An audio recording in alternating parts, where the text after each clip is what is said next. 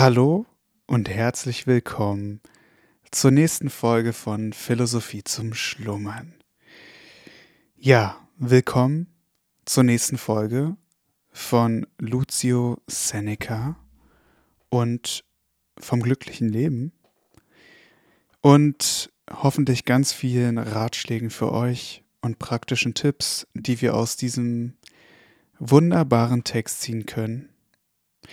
Ich hoffe, euch geht es gut und ihr habt die letzte Woche gut überstanden. Bei mir war einiges los, nur für die, die es mitbekommen haben.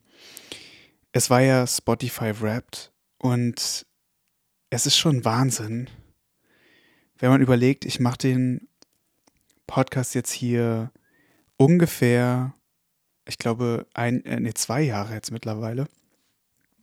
Und dann zu sehen, wie das langsam, aber sicher wächst. Ne? Und am Anfang war es wirklich so, dass man gefühlt nur mit sich selber redet. Und jetzt ist es eben so, ich habe mir den, den Rap natürlich auch angeguckt für mich, weil als Creator oder als Musiker oder als Podcaster hast du natürlich immer noch eine andere Ansicht, als wenn du einfach nur in Anführungsstrichen Konsument bist. Und was stand da alles so drin? Da stand zum Beispiel drin, dass ich der Top, also der Numero Uno Podcast von 369 Leuten bin. Und das ist abgefahren, dass ich von vielen von euch anscheinend der Lieblingspodcast bin. Und das macht mich unfassbar stolz und ehrt mich irgendwie total, dass, dass so viele von euch mir zuhören, wenn ich hier durch ja, durch diese philosophischen Texte gehe, die ich zwar spannend finde, aber wo ich nicht gedacht hätte, dass ja eben so viele andere Leute auch daran teilhaben und dabei Spaß dran haben. In diesem Sinne, der Gruß geht raus an euch und an alle anderen, die mir eben, ja, die mich verfolgen, die mir bei Spotify folgen. Hier auch nochmal der Aufruf, folgt mir doch gerne. Und ja, was, äh, dann gab es eben noch ein paar andere Sachen, die ich ganz spannend fand. Zum Beispiel, dass irgendwie 70 Prozent der Leute, die meinen Podcast weiterempfehlen, das über WhatsApp machen. also spannend. Ähm, genau. Und eben noch so ein paar andere Sachen, ne? wie viel Prozent der gewachsen ist und so weiter. Aber am Ende des Tages sind mir die Zahlen auch gar nicht so wichtig. Ich finde es einfach schön, dass das, was ich mache, gehört wird dass ich es nicht nur für mich selber mache, obwohl das wirklich der ja, größte Grund ist, der beste Grund für mich, diesen Podcast hier zu machen, ähm, sondern dass viele da draußen von euch mitzuhören. Und es macht irgendwie auch Spaß, wenn ihr wisst, was ich meine, dass man nicht alleine hier durchgeht und sich seinen Spaß dabei denkt, sondern ganz, ganz viele von euch mithören.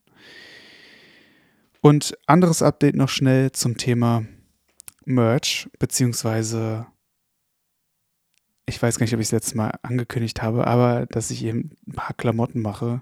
Ähm, ich habe mal ein Muster bestellt und vielleicht werdet ihr ja bald mal sehen, was ich da so zusammengemalt habe. Aber gut, genug rumgeredet. Ich würde sagen, wir steigen direkt wieder in den Text ein. Ich sitze hier mit aufgeklapptem Buch und einer Tasse Tee und ich würde sagen, wir starten direkt mal rein. Das Erste, was wir tun müssen, ist, uns selbst genau zu prüfen. Sodann die Geschäfte, denen wir uns widmen wollen und drittens die Leute, für die oder mit denen wir uns zu tun machen. Vor allem ist es nötig, unsere eigenen Kräfte genau abzuschätzen. Denn gewöhnlich überschätzen wir unsere Kraft. Das ist ein interessanter Punkt. Direkt hier am Anfang. Da sagt er ja, denn gewöhnlich überschätzen wir unsere Kraft. Ich würde die These aufstellen, dass wir heutzutage in der Generation oder in dem Zeitalter, in dem wir leben, dass es eher umgekehrt ist. Ich glaube, dass wir, unter, dass wir uns eher unterschätzen. weil wir gefühlt ja in einer Bequemlichkeitsgesellschaft leben, wo wir für alles Mögliche das Handy zücken können. Ne? Ich habe heute wieder gesehen, es gibt jetzt künstliche Intelligenz, mit der man chatten kann und dieser Intelligenz kannst du alle möglichen Fragen stellen und die beantwortet die dir im Stegreif. Wahnsinn. Aber gleichzeitig macht es uns ja auch extrem abhängig und vor allem setzt es einen irgendwie in diesen Zustand, dass man gar nicht mehr nachdenken muss, gar nicht mehr sich selber anstrengen muss, um bestimmte Dinge zu erreichen. Ne? Und genau deshalb würde ich jetzt mal die These aufstellen, dass wir uns gewöhnlich unterschätzen. Auch Stichwort Imposter-Syndrom und so weiter. Weiter geht's. Der eine kommt zu Fall durch das blinde Vertrauen auf seine Beredsamkeit. Der andere überschätzt sein ererbtes Vermögen und gerät darüber in Schulden. Ein dritter mutet in rastlosem Diensteifer seinem schwächlichen Körper zu viel zu. Es ist zu erwägen, ob deine Natur geeigneter ist für das Geschäftsleben oder für ruhige Studien und für die Beschaulichkeit. Und du musst dich dem zuwenden, wohin die Eigenart deiner Begabung dich zieht. Isokrates führte den Euphorus eigenhändig vom Forum weg, weil er von ihm mehr erwartete, wenn er sich der Geschichtsschreibung zuwendete. Denn der Geisteszwang wirkt meist lähmend. Alle Mühe ist umsonst, wenn die Natur widerstrebt. Auch ein interessanter Satz. Denn der Geisteszwang wirkt meist lähmend, alle Mühe ist umsonst, wenn die Natur widerstrebt. Ich frage mich gerade, worauf er sich damit bezieht. Und wenn ich das jetzt auf meine, meine eigene Persönlichkeit übertrage, also diese kreative Persönlichkeit, die ich eben bin, glaube ich, geht er auch darauf ein, dass ja, dass Geisteszwang nie eine gute Sache ist. Und das haben wir ja in so vielen Dingen, ne? Wenn wir es jetzt auf die Kreativität übertragen, gibt es ja sehr, sehr viele Künstler oder Musiker oder was auch immer, die gezwungen sind, kreativ zu sein, um weiter zu leben. Ne? Weil, weil ihr Lebensunterhalt davon abhängig ist, dass sie Gemälde malen und so weiter und so fort. Aber dann kommst du in diesen Geisteszwang und dann widerstrebt sich auf einmal dein Geist. Und was machst du dann? Ne, wenn du eigentlich musst, aber dein Geist nichts mehr hergibt. Ne? Und vielleicht bezieht sich darauf ja der gute Seneca, wer weiß. Weiter geht's. Bei manchen ist die Schüchternheit ein Hemmnis für den Staatsdienst, der eine feste Stärke erfordert. Andere macht ihr Starrsinn ungeeignet für den Hof. Wieder andere können ihren Zorn nicht bemeistern, und jede Verstimmung reißt sie zu unbesonderen Äußerungen hin. Der oder jener Witzling versteht sich nicht genug zu beherrschen und kann gefährliche Spaße und Einfälle nicht bei sich behalten.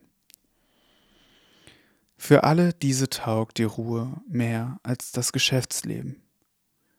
Eine stürmische und leidenschaftliche Natur tut gut, den Reizungen einer für sie bedrohlichen Freiheit auszuweichen. Ferner sind die Gegenstände, denen wir uns berufsmäßig widmen wollen, ihrerseits genau zu prüfen und unsere Kräfte mit den Anforderungen zu vergleichen die diese Gegenstände an uns machen werden. Denn immer muss der Handelnde mehr Kraft haben als das Behandelte. Die Last, die größer ist als die Kraft des Tragenden, muss uns notwendig zu Boden drücken. Und hier würde ich gerne nochmal auf den Satz vorher eingehen, und zwar dieses und unsere Kräfte mit den Anforderungen zu vergleichen, die diese Gegenstände an uns machen werden. Also da geht es ja darum, ja, dass wir uns genau überlegen sollen, was wir berufsmäßig machen. Und ich finde, auch jetzt nochmal, wenn man rückblickend auf sich selber blickt, dass es in unserer Gesellschaft schon so ist, dass du von allen möglichen Seiten in irgendeine Ecke getrieben wirst.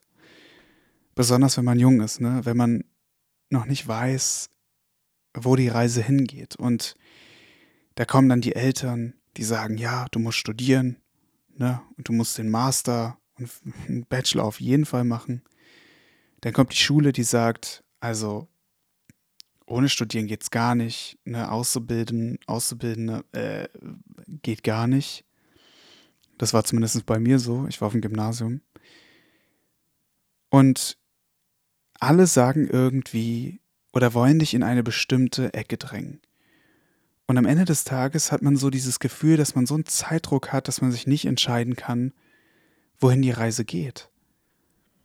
Und das finde ich krass, wenn man darüber nachdenkt, dass du ja eigentlich den Rest deines Lebens, also gefühlt mal mindestens die Hälfte der Zeit, damit zubringen wirst, diesen Job auszuüben. Ne? Und dann sollte man ja eigentlich schon relativ genau sich überlegen, was man da eigentlich den ganzen Tag macht. Und trotzdem ist irgendwie unsere Gesellschaft, unser Schulsystem so gelegt, dass man irgendwie keinerlei Zeit hat, darüber nachzudenken, wohin man will. Und das finde ich krass. Und wenn ihr mich fragt, ist es auch nicht sinnvoll, mit 17 schon ins Studium zu gehen oder, oder ne, was auch immer, sondern dass man vielleicht erstmal so ein Orientierungsjahr gibt und guckt, alle möglichen Bereiche abdeckt, verschiedene Jobs durchläuft. Wie so eine Rotation, die man ja auch in, ich glaube, Trainee-Programmen hat. Ne, dass du alle halbe Jahr oder alle paar Monate eine andere Station durchläufst und am Ende für dich vielleicht, ja, das Richtige dabei ist, ne? Aber wann macht man denn sowas? Das ist echt traurig, dass es nicht wirklich gelebt wird. Naja, weiter geht's. Auch gibt es manche Geschäfte, die nicht sowohl groß als reich an Nachwuchs sind und viele weitere Geschäfte nach sich ziehen. Auch die muss man meiden, die eine ganz neue und verwickelte Art von Beschäftigung zur Folge haben. Auch darf man sich nicht an Dinge machen, die einem nicht den freien Rückzug gestatten.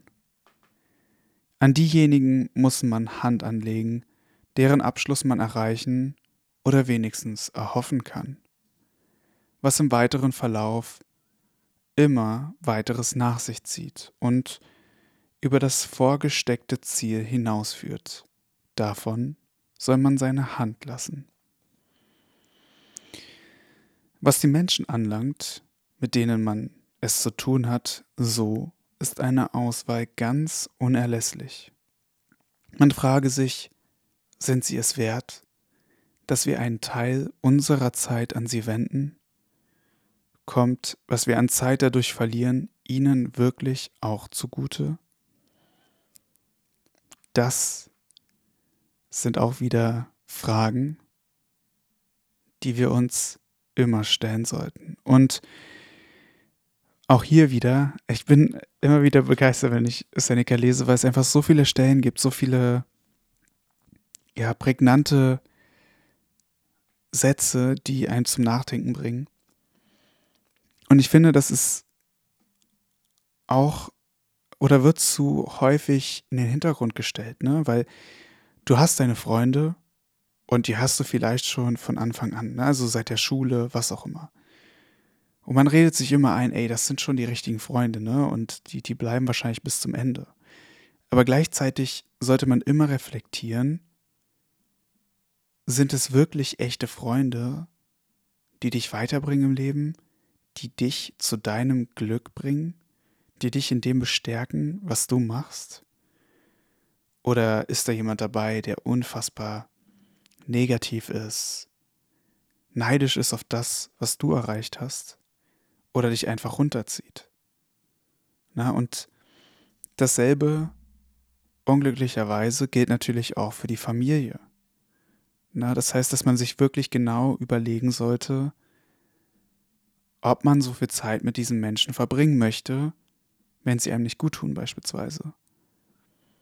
Und da draußen gibt es so viele Leute, die wahrscheinlich in toxischen Familienverhältnissen in Anführungsstrichen überleben ne? und sich nicht trauen, den Schlussstrich zu ziehen, sich nicht trauen, den Kontakt abzubrechen oder so.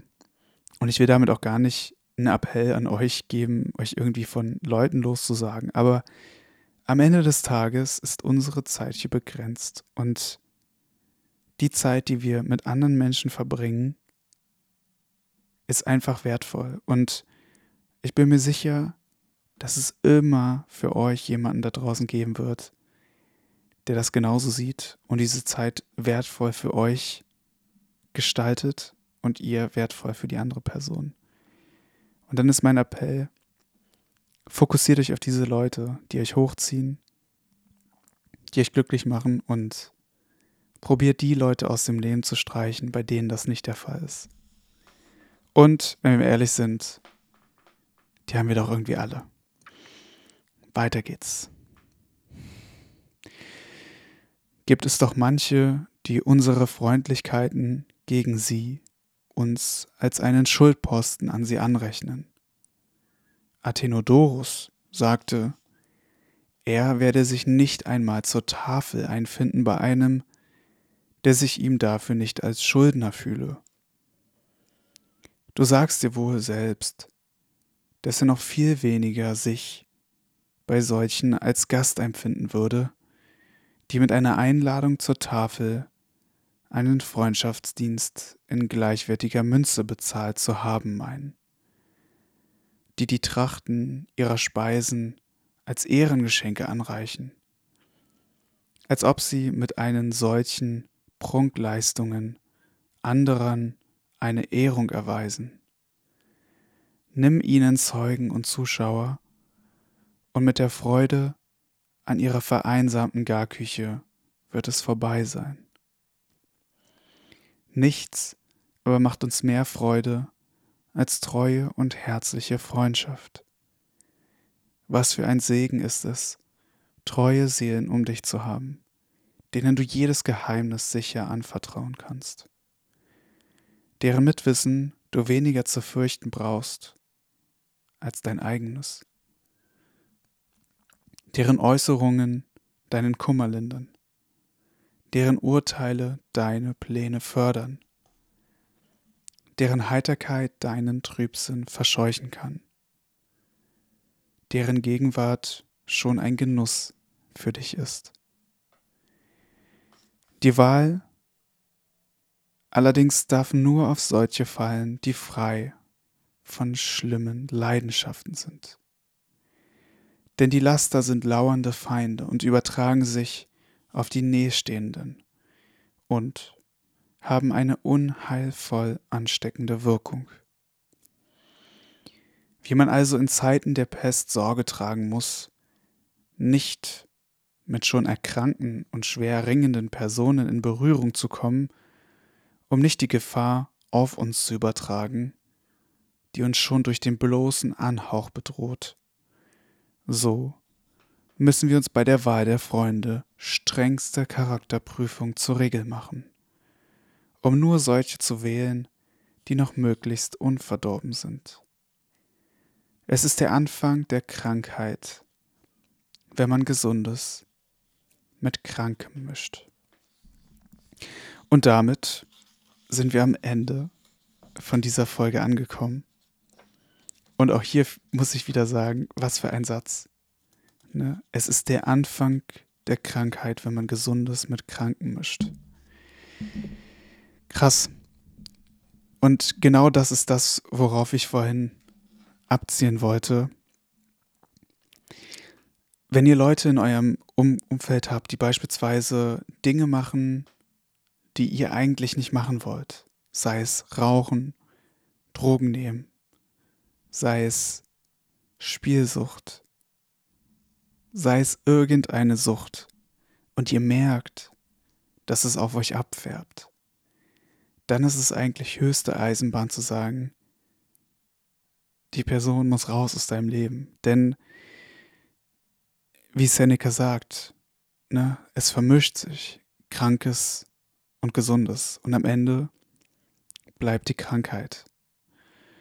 Und genau dasselbe geht auch mit Laune. Ne? Das heißt, wenn, wenn man sich mit jemandem umgibt, der ständig schlechte Laune hat, und glaubt mir, ich kenne auch so jemand, er schafft es immer wieder auf andere abzuwirken, ne? egal wie stark man selber ist und wie sehr man sagt, dass es keinen Einfluss auf einen hat. Aber solche Dinge bleiben oft einfach haften. Und deshalb alle Achtung, passt auf euch auf. Überlegt euch genau, wen ihr in eurem Leben haben wollt. Und in diesem Sinne, ich wünsche euch eine wunderbare Woche. Vielen Dank, dass ihr dabei seid und bis bald.